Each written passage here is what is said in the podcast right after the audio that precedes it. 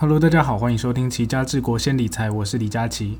这个频道主要跟大家分享一些理财的内容、热门的财经话题，还有经典的金融犯罪的故事。除了 Podcast 之外，我也有同名的部落格、Facebook 粉专跟 Instagram。如果你喜欢看文字，或是不想要错过每一则讯息的话，都欢迎订阅、按赞、加分享。那资讯栏有抖内的连接，如果你喜欢这个节目的话，都可以花一点小钱来支持我持续创作。礼拜一的时候被叫招，那这次只有去一天而已，所以应该叫勤招或者是点招。那我是当一年兵的陆军野战部队的士官，跟你各位四个月的二兵和替代役不一样。讲的好像很秋，但其实也没有多厉害了，因为我是育才是管钱的，所以过很爽。那这是一天的点招，其实也没有干嘛，就是去那边穿个小背心，坐在小板凳上面上课，教你怎么打包枪箱啊、CPR 啊、伤患包扎这些很简单的东西，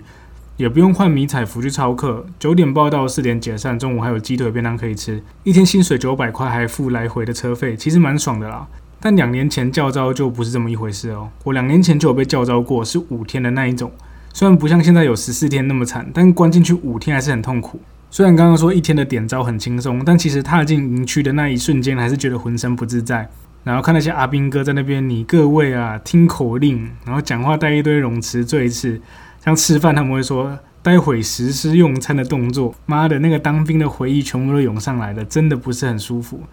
两年前那个五天的教招，就真的是按表操课，要打靶，晚上要搭帐篷野营。还要全副武装的行军，都是样样来的。虽然你可以用手机，但一天就只能用吃饱饭、洗完澡的一个多小时。诶，你要想哦，你已经三十岁了，还要在里面被人家管你几点洗澡、几点用手机，真的很崩溃。但他们其实也很尊重这些回来教招的人啊，也不会骂你啊，也不用在那边唱歌打树，都很客气，都叫你学长。但如果之后被教招五天或十四天那种，我一定会想办法躲掉，真的不想要再重温那个恼人的时光啊。不过，除了被叫招想起这个当兵的恶心时光之外，这周也有让人家开心的事情，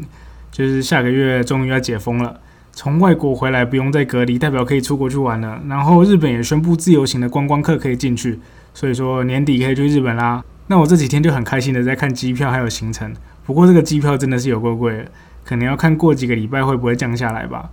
然后日本有规定要打三剂疫苗才可以不用 PCR，那我现在只有打两剂而已。如果要去日本的话，我就会打第三季。诶，日本真的很伟大，我之前死都不打第三季。但如果为了去日本玩的话，我会去打第三季。好啦，闲话聊完了，就进入本周的话题吧。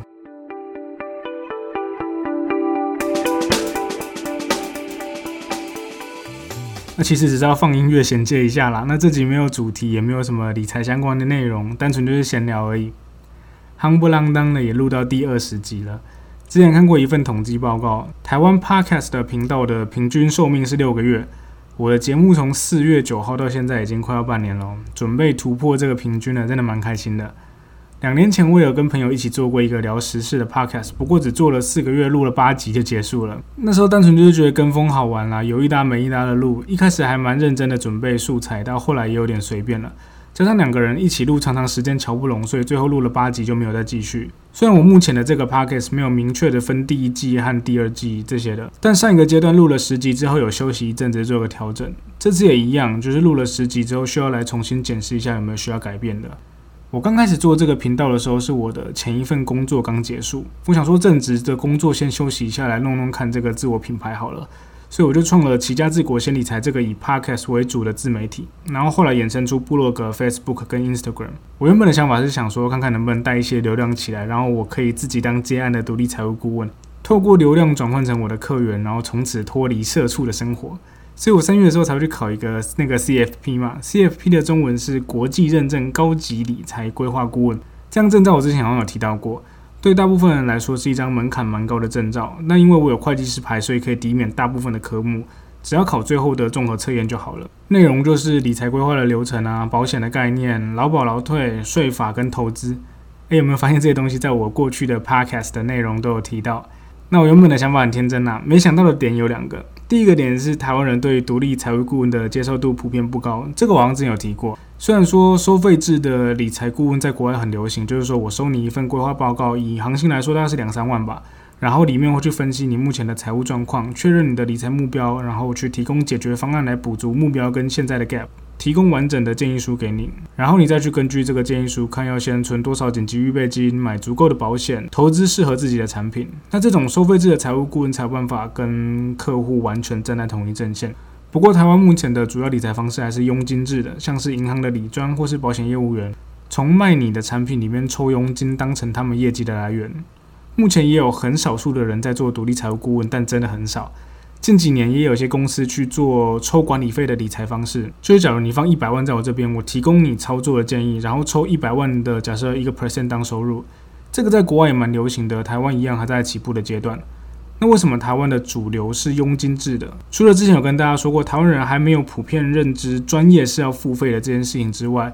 另外就是台湾人的理财观念，相较于欧美来说比较晚发迹。那这几年大家才比较重视，所以一般人赚到钱的第一直觉就是放银行。那当你放银行有一定的金额之后，理专就会主动来接触你，开始跟你介绍一些金融产品啊、基金啊、保险啊。那你听一听觉得不错，你就投资了。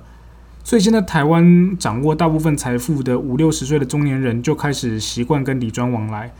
你要他们花钱去外面找一个财务顾问去规划。规划完之后，还要自己想办法去找管道投资，这个真的难度很高啦。至于管理费制的理财方式，主要是受到法规的限制。在台湾，你要收人家的钱去投资、抽佣金，这些是要特许行业，像是投信或是银行才能做的事。投信的资本要三亿，银行要一百亿，一般人那哇生出这些钱。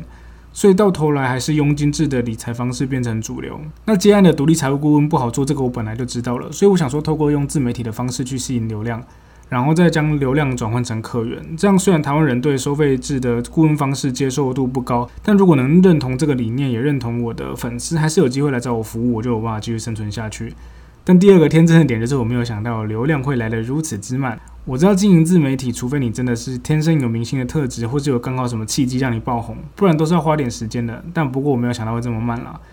我现在的平均每集的收听人数，我也不怕你们笑，就直接跟你们讲，就还不到一百个人。对照一下，现在台湾第一名的古癌，平均的收听人数是三十几万，所以人家叶配可以收到一集，听说接近一百万，那我连抖内都要拜托大家。这不到一百个人里面，大概有三分之一是亲朋好友啦，所以我知道这种情况下绝对不可能把流量转换成收入。那因为流量太少，所以我前十集结束之后，我就开始思考整个经营方向，最后决定还是先回去当社畜。所以从第十一集开始，你应该就有发现，我前面还有办法维持周更，到最近已经变成双周更了。而且过去看到比较有趣的理财相关的新闻，我都会在 Facebook 上面发表一些看法，或者收集一些相关的资料来跟大家分享。那第二季开始之后，Facebook 跟部落格就变成分享 Podcast 文字内容的地方。然后我新增了 Instagram，我发现透过 IG 的 Hashtag 让我触及到一些对理财有兴趣的陌生人。这个大部分都是年轻人居多，有些是自己也有在经营理财相关的 IG 同行，那有些是真的单纯对理财有兴趣的人。相较于 Facebook，都是一开始被我邀请按赞的好友跟家人之外，IG 意味着让我接触到更多人。虽然追踪的数量还是很少了，目前 Facebook 大概一百三十几个，IG 是五十几个，不过有有进步啦，有进步。那之后的方向也是会再做一些调整，像是 IG 大家比较重视的是图片的观赏性嘛，我目前的做法就是只是做一个图上面有文章的标题，然后去把部落格的文章内容全部丢进去内文里面。我想 Instagram 观众应该是比较喜欢把文字整理成重点放在图片里面做的美美的，这可能跟受众也有点关系啦。IG 的使用者年轻人比较多，比较不习惯看长篇大论的文字，所以整理重点吸引大家的注意之后，有兴趣的人再去看更深入的内文，我觉得可能是会比较好的方式。那我第二季我在做的时候，其实内容都比较以我自己为出发点的。第一季像刚刚说的，我希望可以快速的增加流量，所以内容大多是时事，我就挑当周比较多人关注跟理财有关的新闻跟大家分享。就算是我比较没有兴趣的，像是台股的一些电子股的产业链，虽然我有点研究，但是真的没有很大的兴趣。过去这些东西我还是会拿出来跟大家分享，不过第二季之后就没有了，完全就是分享我有兴趣的，或是我工作上自己需要在进修的知识，我吸收完之后再整理放上来跟大家分享。像是最一开始的那个金融说书人讲那个台开案啊、广场协议、一带一路这个东西，本来就是我兴趣的内容，也想要多深入了解的主题。所以我就一边研究一边跟大家分享。博达案也是，我本来就知道博达案的过程，但整个掏空的手法，我之前也没有很认真的研究过。那刚好想跟大家分享这个案子，就是里研究里面的这个犯罪掏空洗钱的手法。所以我在这个过程中也学到很多东西。还有最近几集的节税跟退休规划，这个也是我工作上会用到的东西，所以我就把它整理成一个单元一个单元之后，整个逻辑也变得更通顺，其实对我的工作有蛮大的帮助。所以说之后的方向还是会跟第二季比较像，就是分享我有兴趣的一些金融故事，或者是说我工作上会需要用到的理财知识啊，还是说真的比较热门、讨论度比较高的财经新闻，整理后跟大家分享，而不是像之前跟风做一些大家感兴趣的主题了。那这两季下来，我有收到了一些抖内，我觉得我应该也要花一点时间来感谢这一些抖内我的朋友。第一个抖内呢是瑞尼，偏不要匿名啊，他有留言说以后感言请写上我。瑞尼是我以前的同事，他真的是非常的倾力相挺。这个频道刚创立的时候，他就帮我分享给他的朋友，然后抖内的功能一打开也是第一个抖内的，我一定会记得你的。第二个是口爱玲玲，玲玲是我的大学同学，好妈吉，感谢你的赞助。再来是没人红茶卖那么贵啦，他有留言说加油哈，谢谢你。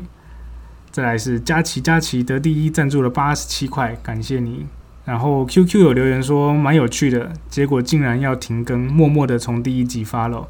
谢谢 QQ 从第一集发了到现在。那这个抖内的时间应该是我第一季结束要休息一阵子的时候，那也是第一季的最后一个抖内。那第二季只有一个抖内是我遗账，而且金额是史上最大的五百二十块。感谢我姨丈的支持。Apple Podcast 下面其实有一些留言了，那很谢谢大家跟我的互动，你们的每个留言我都有看。希望下一季可以带来更多你们喜欢的内容。文字的部分的话，我像是 Instagram 或是 Facebook，我也改变方向，变成让大家方便阅读的方式。那这集就先到这边，我们不久的将来再见，拜拜。